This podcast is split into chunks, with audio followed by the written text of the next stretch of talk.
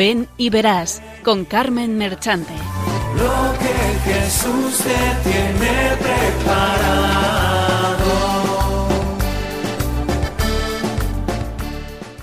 Benditos y alabados sean siempre los santísimos corazones de Jesús y de María.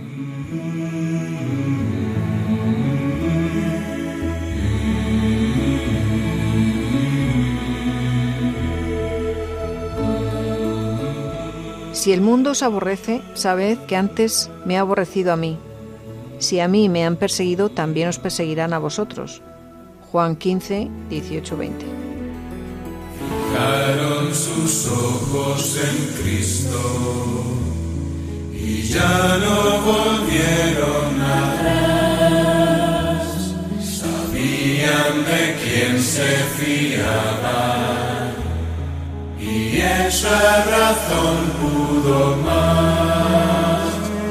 Llevaban los ojos vendados, atados de manos y pies, pero el corazón palpitando, henchido de amor y de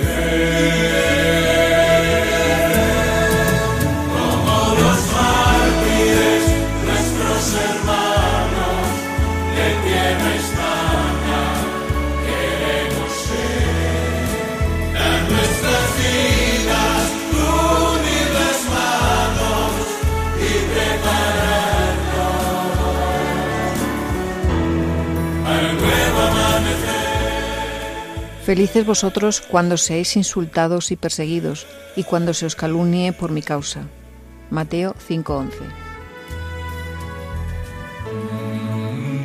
Mas cuando os entregaren, no os preocupéis de cómo o qué hablaréis, pues en aquel momento se os dará lo que hayáis de hablar, porque no sois vosotros los que hablaréis, sino que el Espíritu de vuestro Padre hablará por vosotros. Mateo 10, 19, 20. El que no toma su cruz y me sigue, no es digno de mí. El que gane su vida, la perderá. El que pierda su vida por causa mía, la ganará. Mateo 10, 37, 39. Nos lo dejó dicho nuestro Señor. Les aseguro que si el grano de trigo que cae en la tierra no muere, queda solo, pero si muere, da mucho fruto. Juan 12, 24.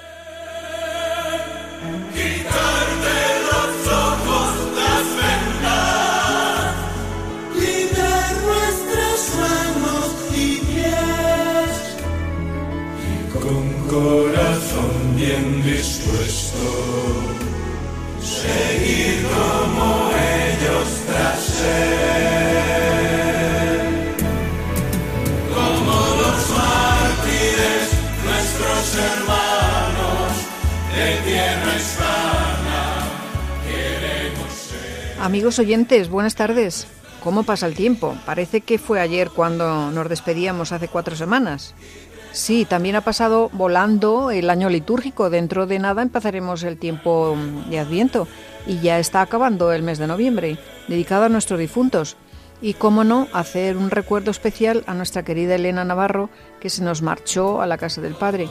Pues pedimos que desde allí nos eche una mano para seguir trabajando en esta querida emisora de la Virgen, para ser auténticos evangelizadores del reino del corazón de Jesús. Y sobre todo este año que empezamos la preparación del centenario de la consagración de España al corazón de Jesús en el Cerro de los Ángeles.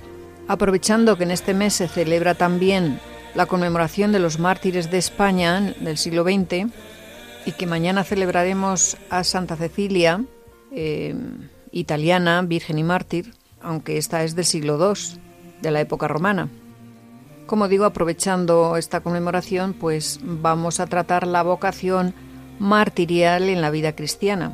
Se trata, en este caso, eh, del martirio de entregar la vida de golpe por testimoniar nuestra fe, como nos muestran los testimonios que van a escuchar muy conmovedores. Aunque también se puede entregar lentamente la vida, gota a gota, como decía San Pablo, muriendo un poquito cada día, cotidie morium, como una ofrenda al Señor, testimoniando nuestra fe, y que a veces pues es mucho más difícil. Posiblemente esta especie de martirio sea el más corriente y el más extendido. En cambio, el martirio de una vez Solo es al quien el Señor se lo concede. Pero hay que estar preparados porque no sabemos si en los designios de Dios nos puede tocar. Es la gracia de Dios, eh, el poder de Dios, el que nos daría la fuerza para ello. Nosotros por sí solos, pues no seríamos capaces, claro. Y sería un regalo de Dios, puesto que sabemos que este martirio nos abre directamente las puertas del cielo. Pongámonos en las manos de Dios y siempre de la mano de María, de nuestra Madre, que a ella le ofrecemos este programa. Y bueno, pues empezamos. No se lo pierdan. Un grito de guerra se escucha en la paz de la tierra y en todo lugar. Les presentamos el equipo. Guerreros empuñan su espada y se enlistan para pelear. Adriana Domingo, José Luis de Julián, José Antonio Esteban en el control y la que les habla Carmen Merchante. Hoy tenemos como invitados especiales a Cecilia Checa y Lucía Esteban, dos niñas que harán honor a sus santas respectivas y que colaborarán también en la oración. Buenas tardes, equipo. Buenas tardes. Buenas tardes. Buenas tardes. Buenas tardes.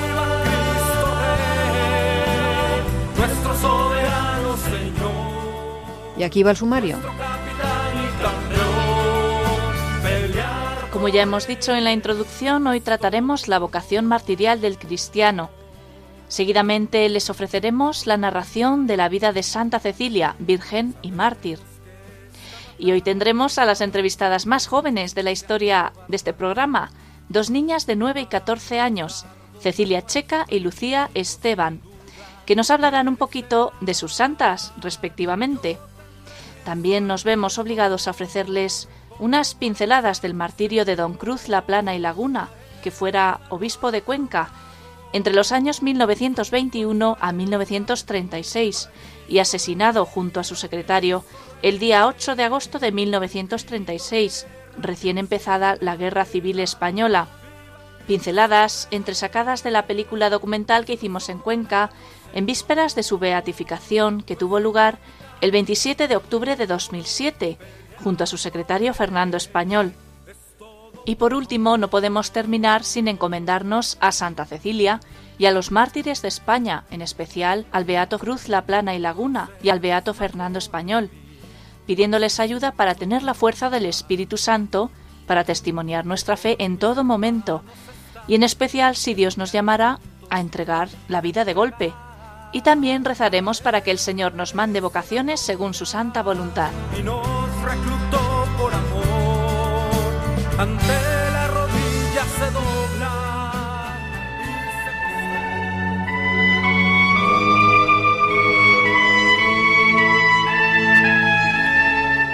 Doctrina.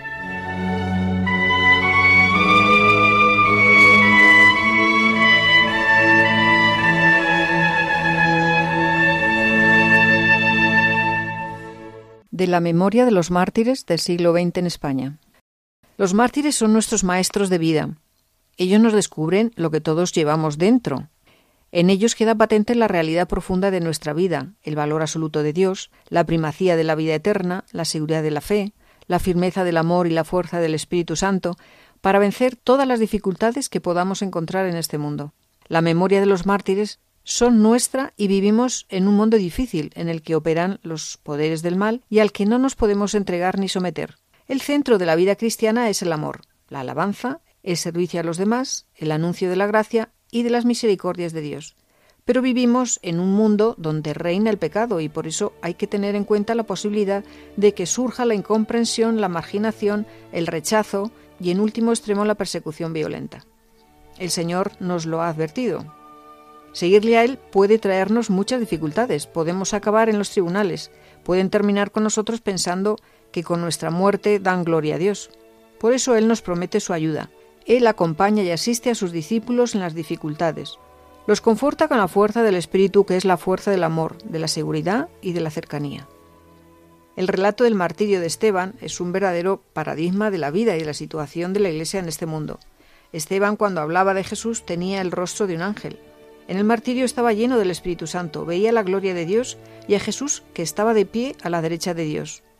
Veo los cielos abiertos y al Hijo del Hombre que está en pie a la diestra de Dios. Hechos 6-7. La vida cristiana consiste en el amor. Estamos llamados a vivir como hijos de Dios, en Cristo y como Cristo, reunidos en la familia de Dios que es la Iglesia. Este amor nos pide que anunciemos a nuestros hermanos con obras y palabras la verdad de Dios. La vida de los cristianos no es para esconderla debajo del celemín, es luz y fermento, tiene que brillar en el mundo y tiene que influir en la vida de los demás, en la marcha de la sociedad. Anunciamos públicamente un Dios que es amor, que es misericordia con los afligidos, con los que sufren, con los que se equivocan, que perdona y manda perdonar a los que nos ofenden, que defiende en todo momento los derechos de los pobres, tenemos la misión de anunciar y reconstruir la sociedad y la humanidad de los hombres, anunciando y haciendo valer el despliegue magnífico del amor de Dios en todas las realidades de nuestra vida. Esta manera de vivir es hermosa y proporciona la verdadera paz y la verdadera alegría que todos deseamos y necesitamos para ser felices. Pero requiere la conversión del corazón, el cambio de vida, la renuncia a la codicia y a las mil idolatrías de este mundo, por eso la vida cristiana, por muy apacible que sea, puede encontrarse con una reacción de rechazo y de violencia que le obliguen a aceptar el martirio como precio de su fidelidad y esplendor de su verdad. El cristianismo pactista se resiste a reconocer la injusticia y los pecados del mundo sin Dios, pero un mundo sin pecado no es mundo real. Una iglesia sin vocación martirial no sería tampoco la Iglesia de Jesús, la Iglesia del seguimiento, la Iglesia de los santos. Si Tertuliano pudo decir que el martirio es la mejor medicina contra el peligro de la idolatría de este mundo, nosotros podemos decir que la condición martirial de la vida cristiana es la mejor medicina contra la tibieza y la secularización de los cristianos. Todo cristiano tiene que poder decir con verdad Estoy crucificado con Cristo, He dejado atrás la vida dominada por el pecado. Lo que ahora vivo es una vida nueva, en comunión con Cristo, en la presencia de Dios, de modo que es Cristo quien vive y actúa en mí. Gálatas 2, 19, 20.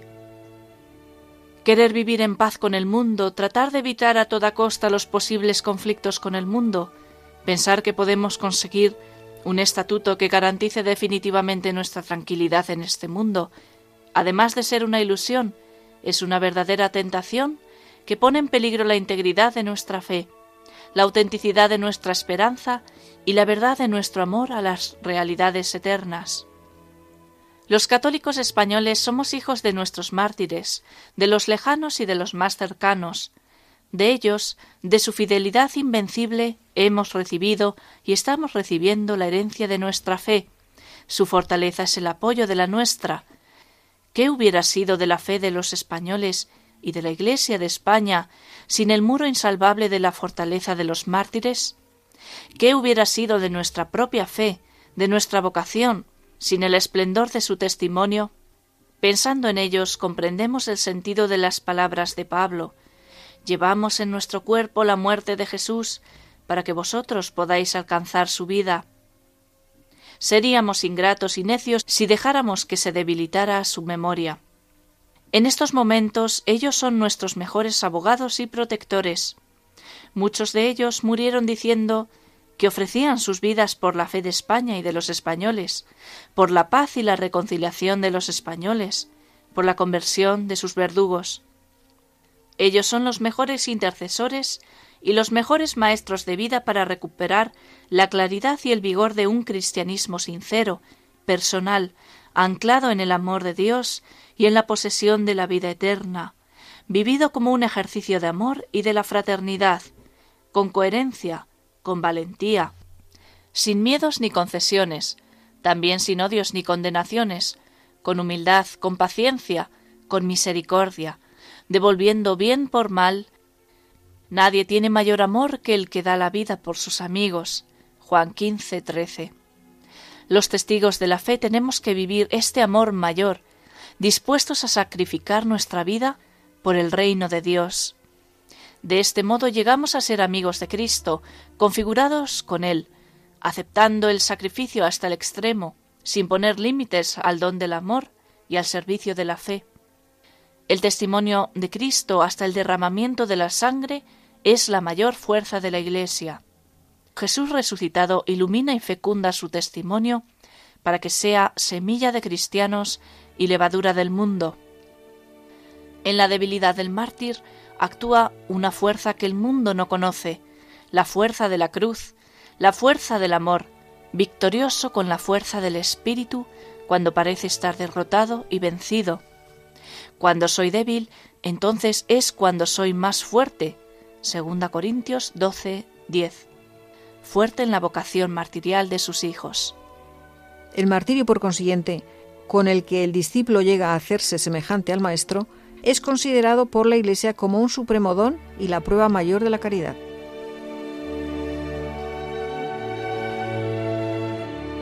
A veces desde el cristianismo laic que hemos desarrollado en la Europa del bienestar, se nos olvida nuestra vocación al martirio. Muy a menudo pienso que la calidad de nuestra vida no se mide por la calidad de los amigos que tenemos, sino por la de nuestros enemigos. Y cuando el seguimiento de Jesús y su Evangelio no nos comporta ciertas enemistades, muy probablemente sería aconsejable preguntarnos por la calidad de nuestro seguimiento. Entiéndase bien que hablo de las enemistades provocadas por la fidelidad al Evangelio, no las ganadas a pulso por nuestros orgullos o ideologías.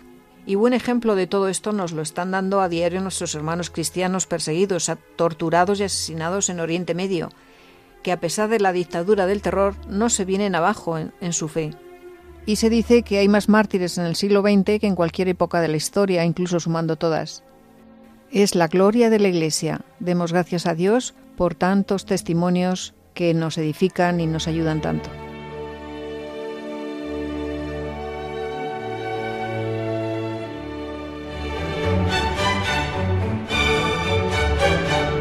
Vida de Santos.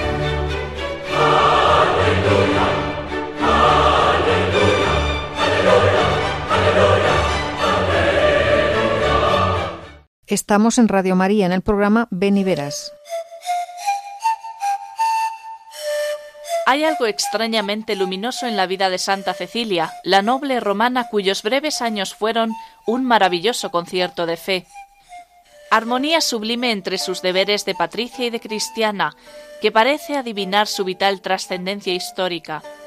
Tal vez por eso, porque su vida fue tan limpia, fugaz y sonora, como una nota musical, la Iglesia la ha elegido patrona universal de la música y la armonía.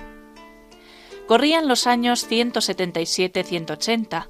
Reinaba en Roma el Papa San Eleuterio, duodécimo sucesor de San Pedro, y tenía consigo como obispo auxiliar al que años más tarde fue el Papa Urbano I, que entonces presidía la comunidad de cristianos a la que pertenecía Santa Cecilia. Residía el entonces obispo San Urbano en una gruta debajo de un templo de ídolos romanos, donde los fieles que preveían la persecución acudían a oír las exhortaciones del pontífice.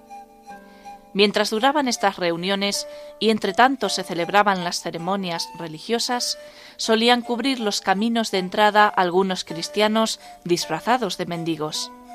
Su misión consistía en guiar a los forasteros creyentes y la de avisar a los reunidos en caso de existir algún peligro o amenaza. Todas las reuniones de los entonces cristianos de Roma se realizaban en lugares subterráneos, comunicados unos con otros con intrincados túneles o pasillos llamados las catacumbas, que eran un enmarañado laberinto de calles subterráneas donde se perdían los más listos y solamente los cristianos que las conocían bien podían acertar con la salida. Aquí estaban seguros aquellos cristianos y aquí se reunían para rezar y celebrar los sagrados cultos y oír las recomendaciones del Santo Pontífice. La principal virtud por la que se distinguían aquellos primeros cristianos era sin duda la caridad fraterna. Lo había dicho el Maestro, en esto conocerán todos que sois mis discípulos, en que os tenéis amor los unos a los otros. No olvidaba Cecilia el ejemplo de Cristo, cuando en la última cena se levanta de la mesa, deja su manto y tomando un lienzo se lo ciñe, echa agua en un lebrillo y se pone a lavar los pies de sus discípulos. Ejemplo os he dado, para que así como yo lo hice, lo hagáis también vosotros. Por eso, ella se mezclaba con los esclavos y en aquellos trabajos más duros y humillantes los relevaba y los hacía ella, lavando los pies de sus amos e incluso los de los mismos esclavos. Entre los muchos que participaban en aquellas devotísimas reuniones en las catacumbas, llamaba la atención por el fervor con que rezaba la joven Cecilia. Sus virtudes eminentes la hacían aún más admirable, por el riesgo que para su juventud suponía la cruel persecución. El martirio era en aquella época de crueles persecuciones el fin probable e inminente de los cristianos. Cecilia lo sabía y esa posibilidad de morir mártir por Cristo le alegraba el corazón. El emperador Marco Aurelio se propuso, al parecer, restablecer a ultranza el culto de los dioses del imperio, y ya se prevé el conflicto. Al encontrarse con el cristianismo irreductible y firme como una roca, irremediablemente se produjo el choque inevitable y sangriento. Desde hacía aproximadamente cien años en tiempos de Nerón, era el circo romano el lugar más temible para los cristianos, Cecilia recordaba y meditaba en las palabras de Cristo, No temáis a los que matan el cuerpo, y hecho esto no pueden hacer más. Mateo 10:28. Y aquellas otras del apóstol, ¿quién nos separará del amor de Cristo?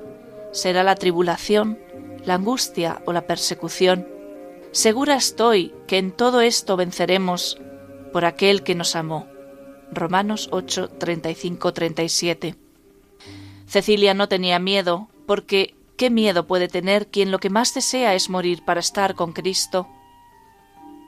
Cecilia, aunque no temía morir, trata de pasar inadvertida para no exponer temerariamente su vida y la de su nodriza que la acompaña, porque así es la voluntad del Señor.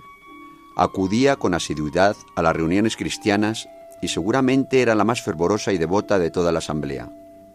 Mientras esperaba el llamamiento de Cristo, vivía íntimamente unida a Él y oraba sin cesar. Y como su dicha solamente la cifraba en Cristo, desde jovencita le consagró su virginidad. Imaginemos la escena del día solemne de su consagración. Cuando el pontífice urbano está colocando el velo blanco de las vírgenes cristianas sobre la cabeza de Cecilia, un murmullo de alas invisibles se escucha en cada rincón del subterráneo. Ya es Cecilia esposa de Cristo, Toda su vida le pertenece a él por entero.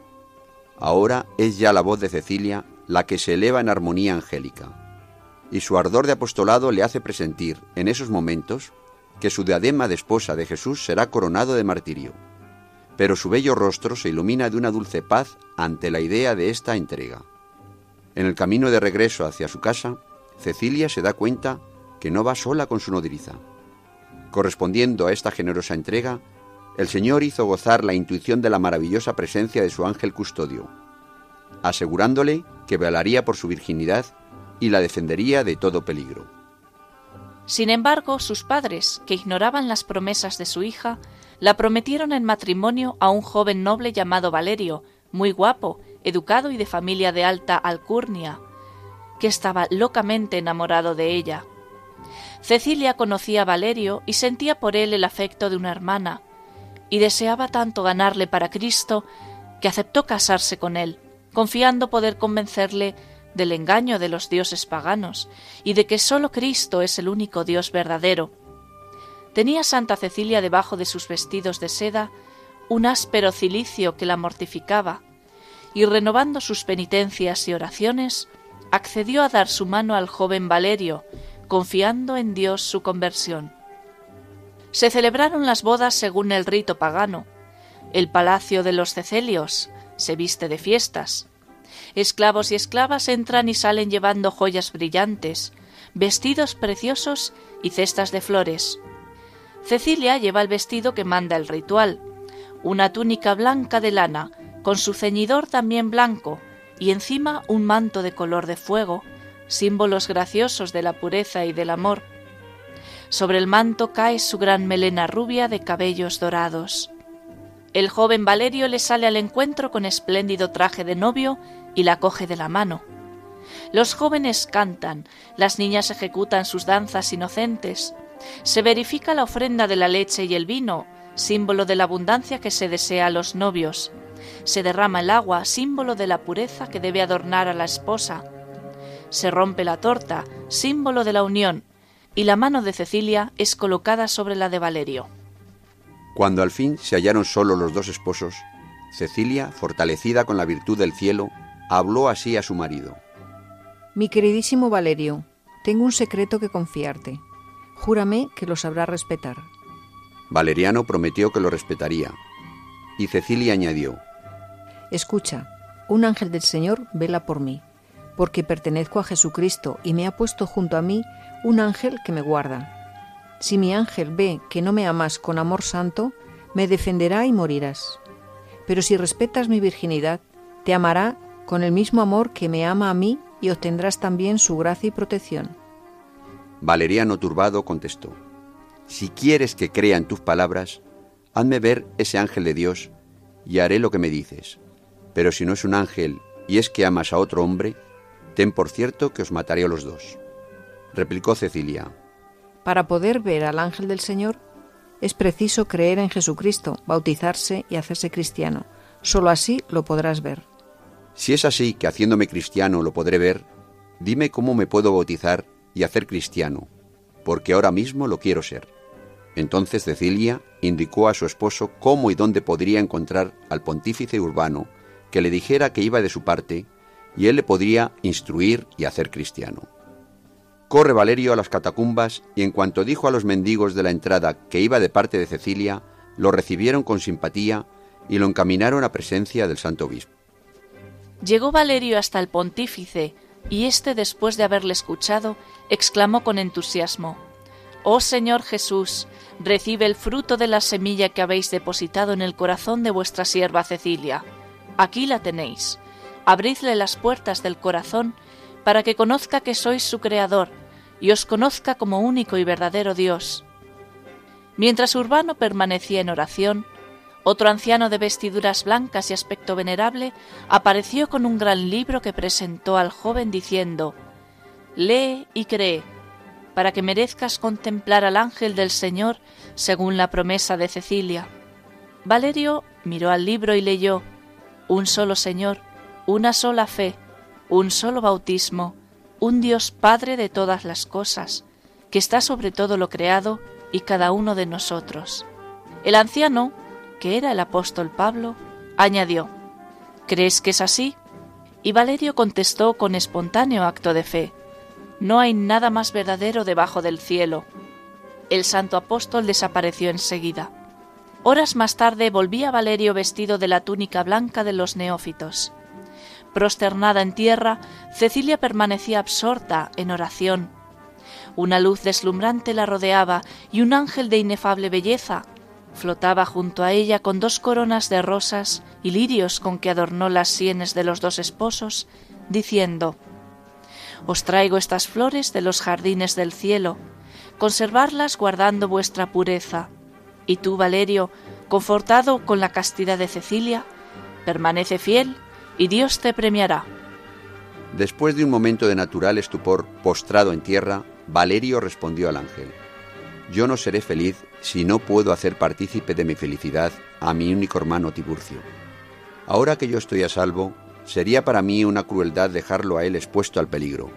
Así que te suplico, consigas de nuestro Señor Jesucristo, que libre a mi hermano Tiburcio del error de la idolatría como me ha librado a mí, y que nos haga perfectos en la confesión de su nombre y en la fidelidad a su amor. El ángel custodio de Cecilia aceptó su petición. Aquella misma noche, de madrugada, entraba Tiburcio en la habitación y acercándose a Cecilia como una hermana, la dio un beso fraternal mientras exclamaba, ¿De dónde viene este perfume de rosas y azucenas tan maravilloso que me embriaga si ahora no es tiempo de rosas? Respondió Valeriano, Oh Tiburcio, sabrás que Cecilia y yo llevamos dos coronas de hermosas rosas que tú no puedes ver todavía. Ellas son las que despiden este perfume. Si tú deseas creer en el Señor Jesús, las verás. Con el fervor de un neófito, empezó Valeriano a instruir a su hermano mientras le animaba a renunciar a los ídolos y a convertirse al verdadero Dios. Pero como Valeriano aún no conocía bien la doctrina de Cristo, fue Cecilia la que intervino instruyendo a su cuñado Tiburcio. Habló Cecilia con tal elocuencia y convicción a Tiburcio que al momento exclamó Basta, quiero bautizarme, llevadme ante el pontífice. Al momento fueron a ver al obispo urbano, el cual se alegró muchísimo, y después de completar la instrucción religiosa, le administró el sacramento del bautismo. Continuó la catequesis durante siete días y al séptimo los consagró soldados de Cristo con la unción del Espíritu Santo. Desde entonces ambos neófitos, rebosantes de alegría y amor a Dios, se dieron enteramente a la vida cristiana, estimulados a ello por los mismos ángeles a quienes veían y con quienes conversaban frecuentemente. Los dos hermanos fueron muy pronto denunciados y después de una heroica confesión de su fe, fueron decapitados. Se celebra su fiesta el 14 de abril. Después del martirio de su esposo, manifestaba públicamente su fe, lo cual llamó la atención del prefecto. No pudo éste disimular y procedió contra ella. No obstante, no quiso citarla a su tribunal, contentándose con proponerle que ofreciera sacrificios a los dioses sin ostentación pública. Comunicaron los emisarios a Cecilia la orden del prefecto y le rogaban obedeciera y que no expusiera su juventud y felicidad temporal. Pero Cecilia les respondió Morir por Cristo no es sacrificar la juventud, sino asegurarla. Es dar un poco de barro a cambio del oro más puro. Es dejar una morada estrecha y mezquina por un espléndido palacio.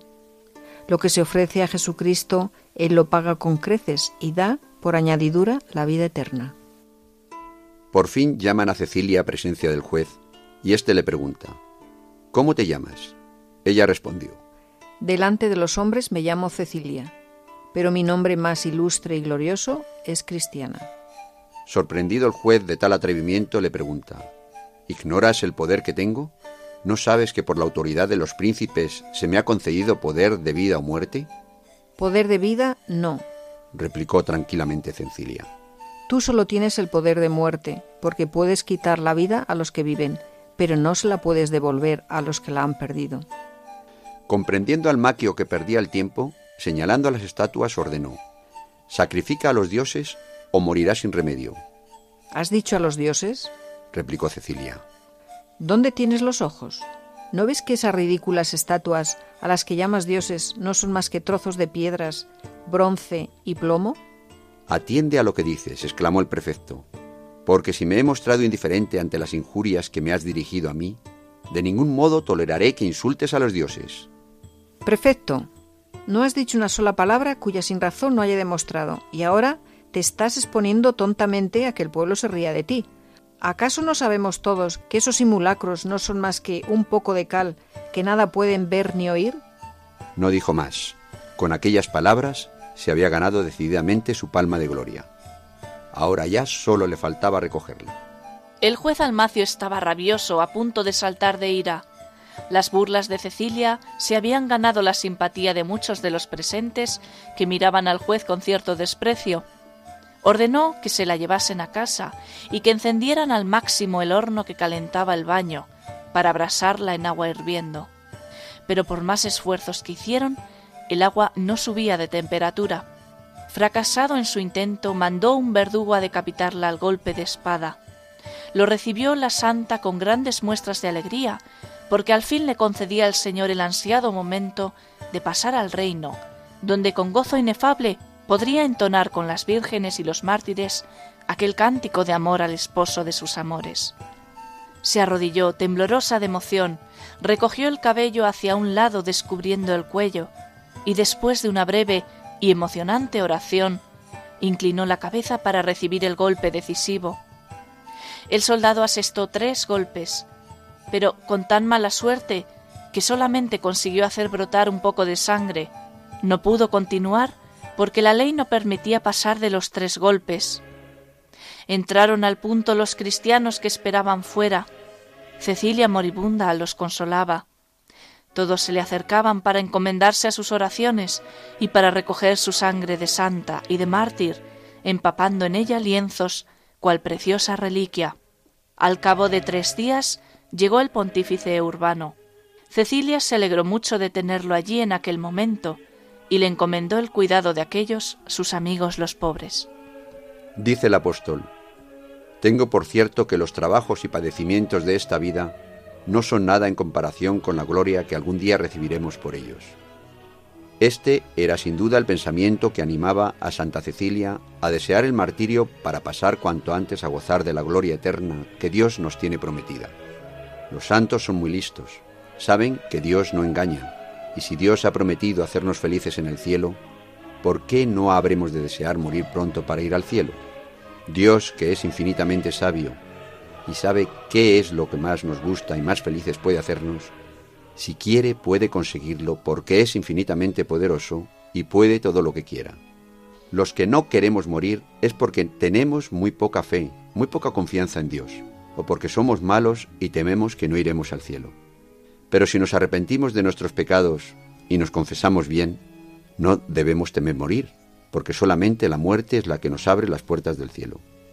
Ojalá Dios nos conceda la dicha de una conciencia tranquila y un deseo sincero de ir al cielo, como a Santa Teresa cuando exclama, Vivo sin vivir en mí, y tan alta vida espero, que muero porque no muero.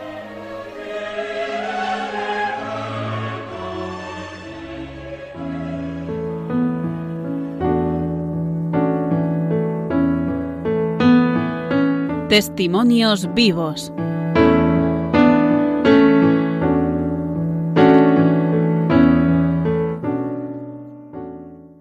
Para los que se incorporan ahora, estamos en Radio María, en el programa Ven y Verás.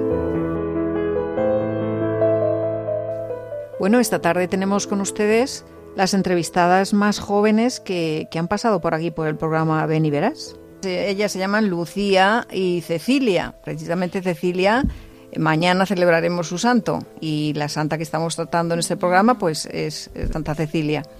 Ellas mismas se van a presentar para todos ustedes. Buenas tardes, chicas. Buenas tardes. Buenas tardes. A ver, ¿por quién empezamos? ¿Por cuál de ellas? Cecilia, que es, es la, la santa que vamos a celebrar mañana. A ver, preséntate, di los años que tienes, qué lo que estudias, qué haces. Soy Cecilia, tengo nueve años y voy a cuarto de primaria. ¿Y cómo, cómo celebras tu, tu santa mañana? Pues le pido que me ayude a ser como ella, ¿Como ella de guapa o, de santa? de santa. Bueno, ¿y qué entiendes tú eh, por eso de, de que murió virgen y mártir? ¿Qué entiendes tú por eso? Que, porque Pues tu santa murió virgen y mártir, ¿no? Porque mm, amó mucho a Jesús y no se rindió. No se rindió en, en- en qué momento, en la hora de dificultades, ¿no? Sí. De poder negarlo y, y no lo negó, ¿no? Al final. No. Se mantuvo fuerte y valiente. ¿Y qué le hicieron para... qué le hicieron? ¿Qué torturas le hicieron? ¿Te acuerdas? La echaron a un horno con fuego y agua hirviendo y la quemaron. Efectivamente lo intentaron, lo intentaron, pero el fuego no calentaba el agua, no, no, la, no la hacía hervir. Como les falló ese método, milagrosamente no se calentaba. Entonces intentaron degollarla y a los tres golpes pues no, no se moría. Así que la tuvieron que dejar sangrando y duró tres días su agonía. ¿No te acuerdas de eso? ¿Eh? Sí. ¿Sí o no? Sí. Bueno, ¿y qué, qué más admiras de tu, de tu santa? A ver, ¿qué más admiras? Pues que murió mártir con en una mano un, so- un solo Dios, tres personas. Ah, que tenía el signo, como tenía puesto la mano, estaba representando a la Santísima Trinidad, ¿no? Sí. Ajá, ajá. Muy bien, muy bien. Veo que te acuerdas de algunas cositas, sí, sí. Y tenía que ir a las catacumbas a rezar con los cristianos y a llevarles la comunión porque si no los romanos les mataban. O sea, que estaban, estaban escondidos allí. ¿eh? Estaban... ¿Y qué eran las catacumbas? ¿Te acuerdas lo que eran las catacumbas? Como unas cuevas subterráneas. Eso es, eso es. Las catacumbas es donde enterraban a los primeros cristianos. Allí estaban por debajo de tierra, escondidos, y allí tenían que meterse para, para rezar a escondidas, o tener la misa y poder comulgar. Cuando no podían tener misa, Santa Cecilia iba a llevarles la comunión. Por eso también se suele decir que fue mártir de la Eucaristía. Muy bien, muy bien. ¿Algo más? Y eh, solo se sabían cómo era el laberinto de cuevas, de catacumbas los cristianos. Ah, claro, claro, porque si no los hubieran cogido. Claro. Muy bien, muy bien. Bueno, pues pasamos ahora a Lucía. Vamos a ver qué nos cuenta Lucía. Hola, soy Lucía y yo estoy estudiando tercero de la ESO. ¿Y cuántos años tienes? Eh, tengo 14 años. 14 años, esta ya es mayorcita, esta ya es mayorcita. Pero también como vamos a celebrar su santa dentro de poquito, ¿qué día? El 13 de diciembre. El 13 de diciembre, muy bien. Y también que murió qué, ¿cómo? cómo Eh? Virgen y mártir. Virgen y mártir, efectivamente. ¿Y nos sabes contar algo, alguna cosita de tu santa? Pues Santa Lucía era italiana y también nunca se rindió tras también la amenaza de que dejasen de, dejase de ser cristiana, pero ella no quería y pues murió por Jesús mártir. Y virgen, y virgen. y virgen. ¿Qué entendéis vosotras por eso de que muere virgen? A ver, ¿qué entendéis?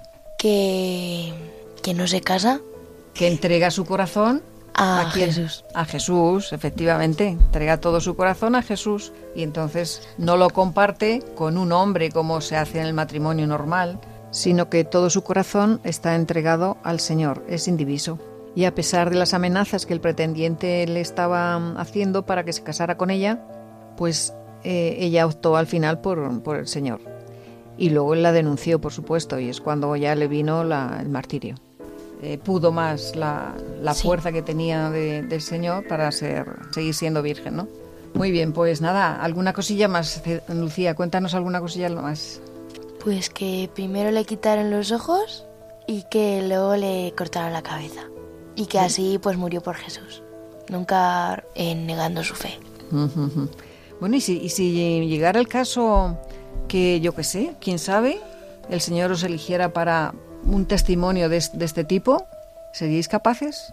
¿Qué pensáis a eso? ¿Que se puede hacer con la fuerza humana? Y no, ¿O, o cómo que se puede hacer necesitamos la gracia de Jesús, la gracia del martirio. Claro, efectivamente. Luego quiere decirse que tiene que dar la fuerza al Señor para poder responder a esa llamada, ¿eh? porque no todos son llamados a esta vocación martirial, ¿eh? no todos, pero quién sabe si algún día nos toca alguna. Tenemos que estar siempre preparados para... eh, el Señor nos dará la fuerza para ello, sí, pero también tenemos que cooperar a esa gracia, claro. Muy bien, pues si no tenéis, no se os ocurre alguna cosilla más, pues nada, les damos las gracias a, a Cecilia Checa y a Lucía mm, Esteban, las entrevistadas más jovencitas que han hecho honor a sus santas. Muchísimas gracias y hasta la próxima.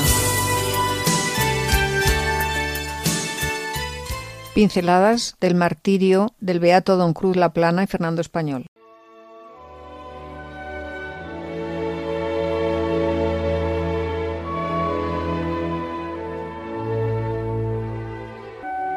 Plan de Aragón es un recóndito pueblo del Pirineo ostense, demasiado pequeño para aparecer por las buenas en los libros de historia. Sin embargo, el 3 de mayo de 1875 vio nacer a un niño, bautizado el mismo día en la iglesia parroquial de San Esteban, con el profético nombre de Cruz de Jesús. Este niño, con el tiempo y la gracia de Dios, sería sacerdote y después de vestirse de púrpura y regir la diócesis de Cuenca durante 14 años, moriría como testigo valiente de Cristo el 8 de agosto de 1936. El pueblo cristiano del siglo XXI venerará a Don Cruz de la Plana y Laguna como mártir de la Iglesia. Sus correrías por las montañas, su diligente trabajo como acólito en la parroquia de Plan, tocando las campanas, ayudando a misa y arreglando la sacristía, se terminarían cuando, a los 10 años, su padre don Alonso llevó a Cruz como interno a un colegio de Huesca. Aquí le traigo un diablillo. Meses más tarde, el director escribía a la familia diciendo, Usted me dijo que traía un diablillo, pero lo que me trajo fue un ángel. Es el modelo del colegio. No pasó mucho tiempo antes de que manifestara su deseo de ser sacerdote, convenciendo a todos por su temprana madurez. A los 11 años se fue a Barbastroya. Se lo tenía clarísimo. Y a los 23 años, en la fiesta de Santa María de la Merced de 1898, fue ordenado para siempre sacerdote de Jesucristo. Por verdadera devoción a la Santísima Virgen, de la que dio numerosas pruebas en su vida de seminarista, celebró en el Pilar de Zaragoza su primera misa.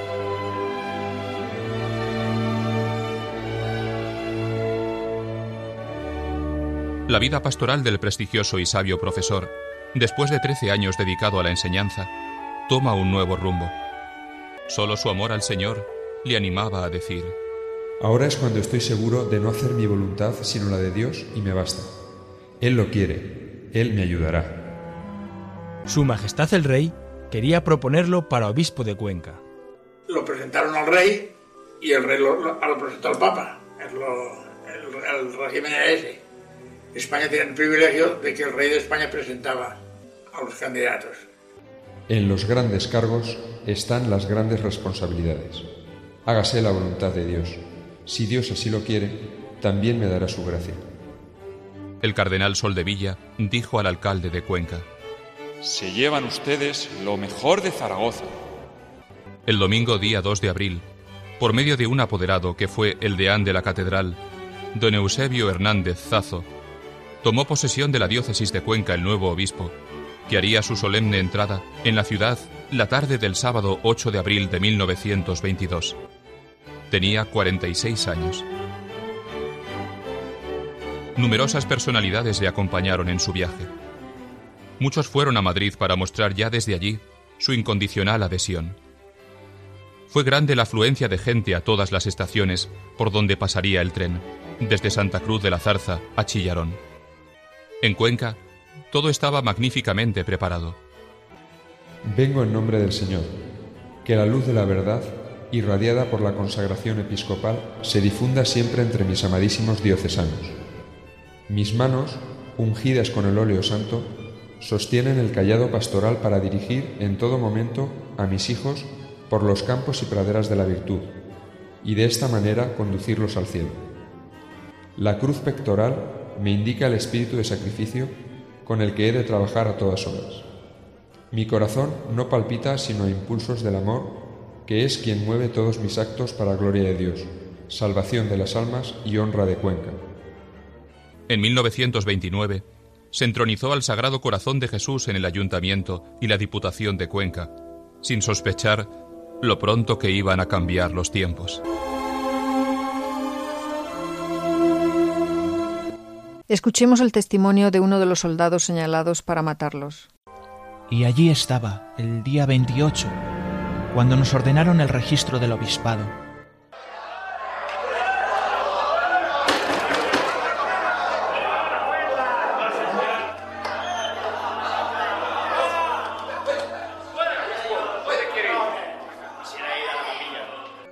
Empezaron a buscar. Yo no tengo dinero, dijo. Y al hallar en una caja fuerte algo de dinero y títulos, añadió, Ese no es mío, sino de la diócesis. Lo llevamos al seminario, con sus acompañantes, si- sin dejarles coger nada. El obispo pidió que respetaran a los porteros. Sin saber cómo, se enteró la gente. Muchos se habían reunido para insultarlo e, e incluso golpearlo en el corto trayecto. A, partir de ahí, le, le trataron malamente. Hasta le ponían balas en la comida y le decían, come, que de esto no te va a faltar. Me consta que en el seminario aún tuvo ofrecimientos para que pudiera escapar y en una ocasión oí una propuesta del mismo alcalde. Pero don Cruz dijo que se quedaba con su gente, que era su obligación y que asumía las consecuencias.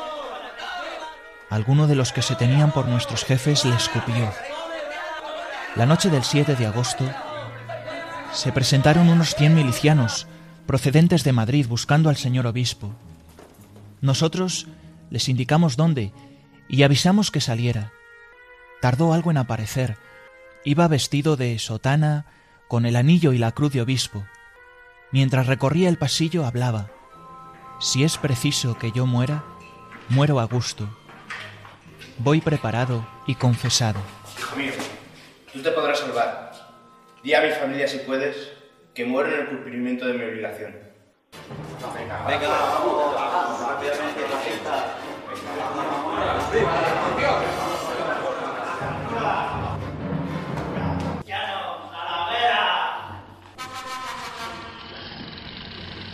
Los milicianos que habían venido nos urgieron para que subiéramos a la camioneta.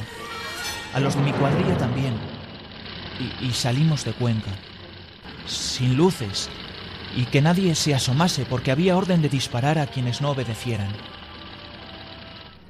sé que me vais a matar, pero si mi vida es necesaria, la ofrezco por España. ¿Creéis que no hay cielo? Hay cielo, hijos míos. ¿Creéis que no hay infierno? Hay infierno, hijos míos. Me podéis matar, el cuerpo os lo dejo, pero mi alma irá al cielo. Yo os perdono, y en el cielo rogaré por vosotros.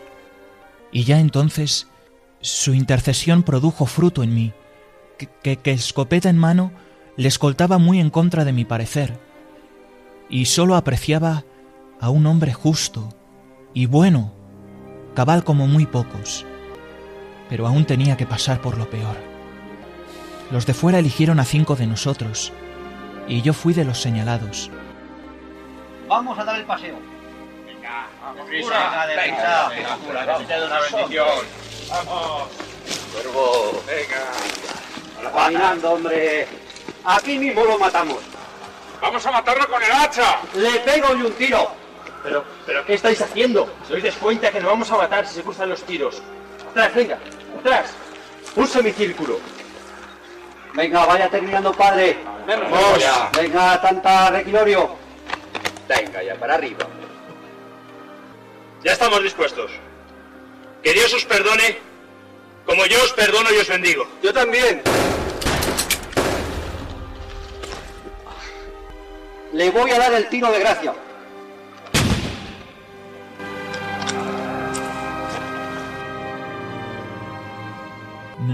No, no, sé si lo mataría yo, pero de no disparar me hubieran matado a mí.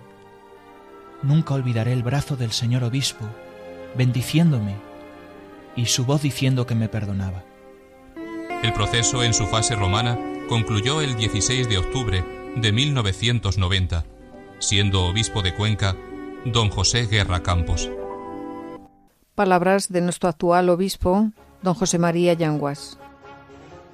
Me han preguntado en más de una ocasión por el significado que entraña la beatificación de don Cruz y don Fernando para la Iglesia particular de Cuenca, para nuestra diócesis. Ellos supieron dar la vida perdonando. Y esto añade una belleza particular al hecho de entregar la vida por Dios.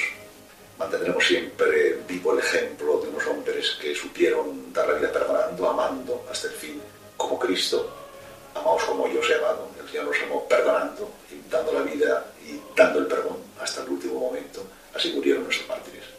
Por otra parte, la sangre de los cristianos es siempre semilla de nuevos cristianos. El testimonio de don Cruz y don Fernando debe como avivar y espolear y ser acicate a todos los cristianos a la hora de dar testimonio de Cristo.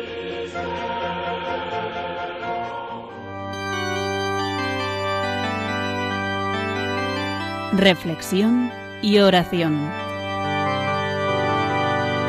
Rendido a tus pies, oh Jesús mío, te pido humildemente vivir para amarte, serte fiel. Mira que soy pobre, buen Jesús, soy débil y necesito apoyarme en ti para no caer a las puertas de tu corazón. Vengo, vengo, llamo, llamo y espero, oh Señor, y del mío te hago decidida entrega.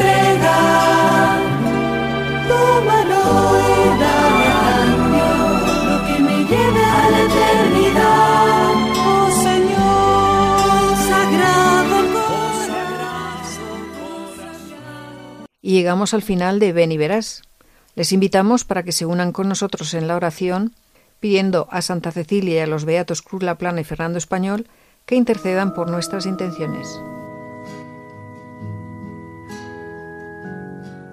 Gloriosa Virgen y Mártir Santa Cecilia, modelo de esposa fidelísima de Jesús, Vedme aquí postrada humildemente ante vuestras plantas. Soy una pobre pecadora que vengo a implorar vuestra poderosa intercesión ante Jesús, a quien tanto amasteis, suplicándote que me consigas un verdadero arrepentimiento de mis pecados, un propósito eficaz de enmienda y una heroica fortaleza para confesar y defender la fe que he profesado. Alcánzame la gracia de vivir y morir en esta santa fe para que merezca gozar un día de la eterna bienaventuranza, así sea.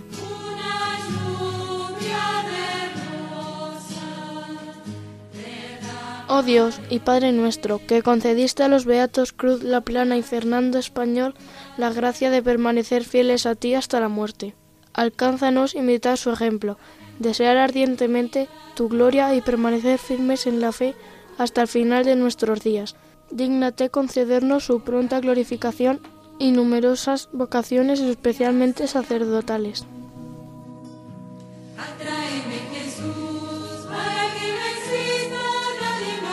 Y ya tenemos que cortar, queridos oyentes, ya el tiempo se nos acabó. Eh, pero Adriana quería comentarles algo antes de irnos.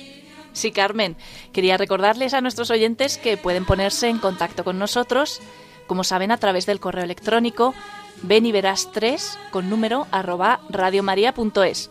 Ven y verás 3 con número arroba radiomaria.es. Cualquier sugerencia, cualquier comentario del programa.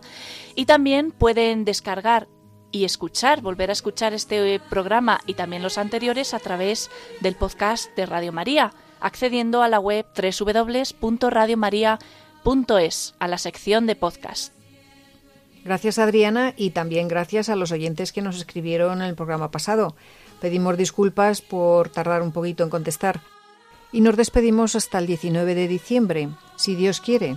Que tengan una feliz entrada de Adviento y que, bueno, que sepamos valorar un poquito lo que es el testimonio de un mártir.